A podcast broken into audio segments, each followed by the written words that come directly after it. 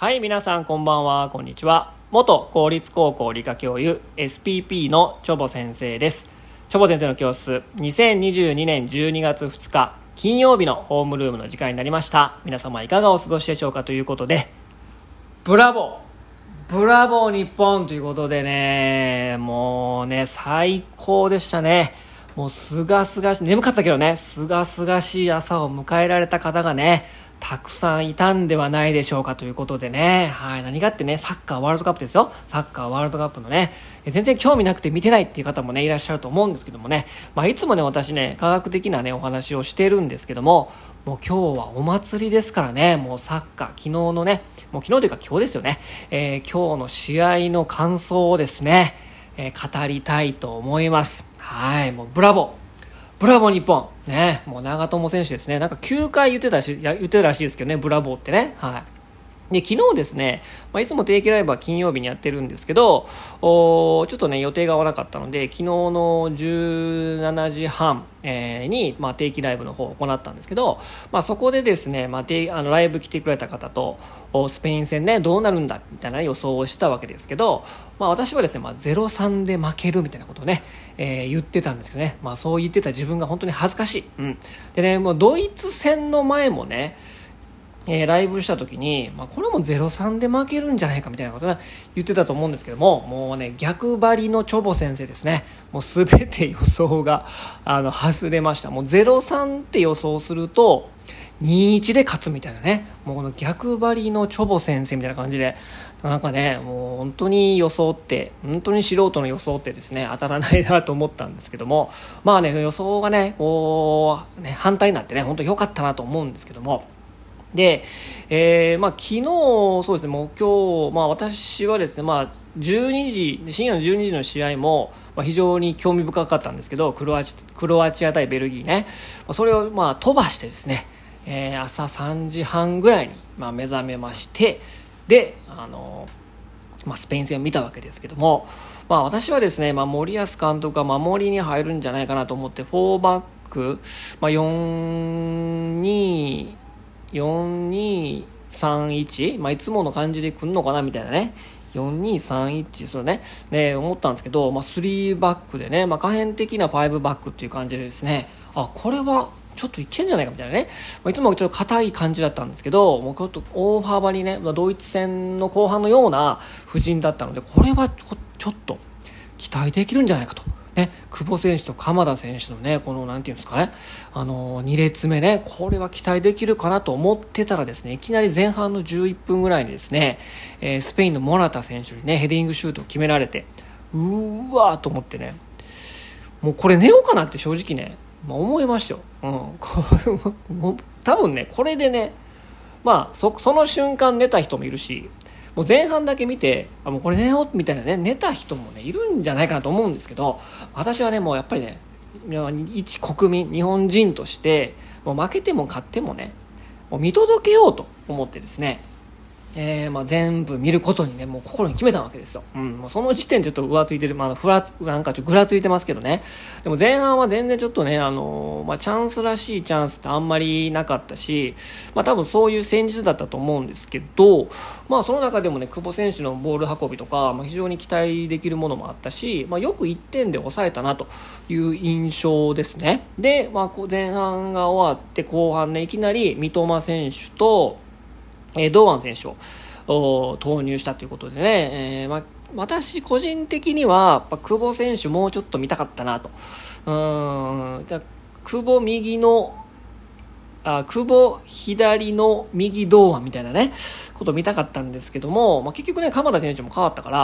まあ、その交代どうやったんかなみたいなね、ことを思ったんですけど、もう後半からね、もう別のチームみたいな感じでね、もう本当に、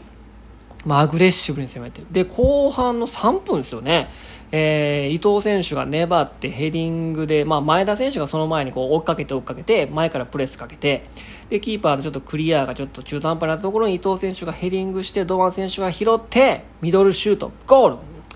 ブラボー、ドゥーワン、ドゥーワン、もうドゥーワンがすごかった。ドゥーワン、ドゥーワン、ドゥーワンみたいなね。海外の実況だとね、ドゥーワン選手、ドゥーワンですからね。はい。ド、ドワンのドは多分、ドって読めない。ドゥ、ドゥーワン。もうドゥーワンが決めてね、もう本当にもう、え、え、えと思いましたけど。え、嘘嘘嘘嘘みたいなね。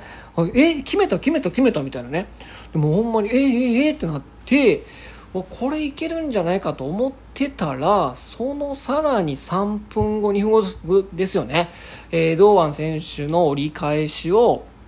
えー、前田三笘が粘って折り返して中にいた田中碧が決めると。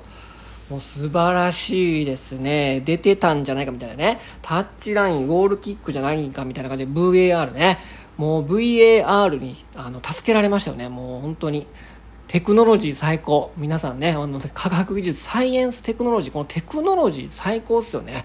もうこれはね、もう先人のね、いろんな研究者が切磋琢磨して、どんどんどんどん積み重ねた結果出てきたのが VAR だから、そこまでね、血の滲むようなね、多分努力をしてるんですよ。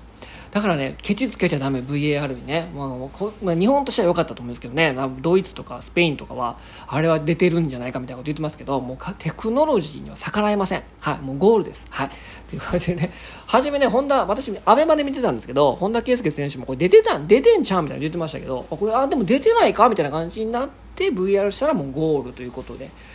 でもね、決めた時にね、めっちゃ嬉しかったんですけど、残りまだ30分以上あってりましたよね。でもうそっからスペインも攻勢に出たんだけど完全にね守備がはまってましたよね、まあ、本田選手も言っておりましたけどだから怖い怖くなかった、うん、怖くなかったしちゃんとしっかり抑えてたしね。でもまあなんかそのドイツでは2位突破の方が準々決勝でブラジルと当たらないからまあ、2位狙いなんじゃないかみたいなね、まあ、事実その通りになったんですけども、でもその通りになったかもしれないけど、一時ね、コスタリカがね、2対1でリードしてたんですよ。そうすると、コスタリカと日本がグループリーグ突破してたから、スペインも危なかったんですよ。だからそういうね、多分2位狙いみたいなことはね、結果的にそうなったかもしれないけど、もう同時刻にやってるから、なかなかそれは難しいんじゃないかなという感じはね、しましたよね。でもなんとかね、やっぱり三笘選手はやっぱりスペイン相手でも全然切り込めるしね、すごかったですよね。で、えー、最終的に遠藤航選手も復帰し、ね、ストッパーとして出てきてた富安選手も変わってからもやっぱりディフェンス硬いですね。やっぱ日本はやっぱり守備的っていうか、世界で守備で活躍できるというふうに、ね、私98年から見てますけど、ね、なったなと。あとは攻撃は、相手がこう、前から来た時の返しとかカウンターとか、うん、なんかカウンターパンチみたいな感じで、まあ、それはできるなと。でもやっぱりね、あの、守り固められた場合に突破できる力はまだないのかなっていうのはコスタリカ戦ですごい思ったので、えー、でもまあ成長してますから、もう本当に期待しております。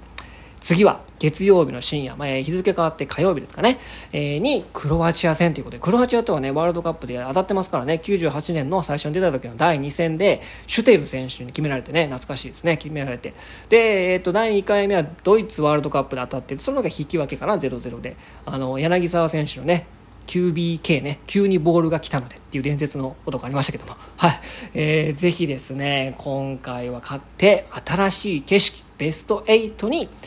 我々を連れて行ってくださいということですね。素晴らしい。ブラボー日本ということでね、今日はね、えー、サイエンス系の話はしてませんけども、えー、まあ、お祭りなどでね、まあ、日本のワールドカップの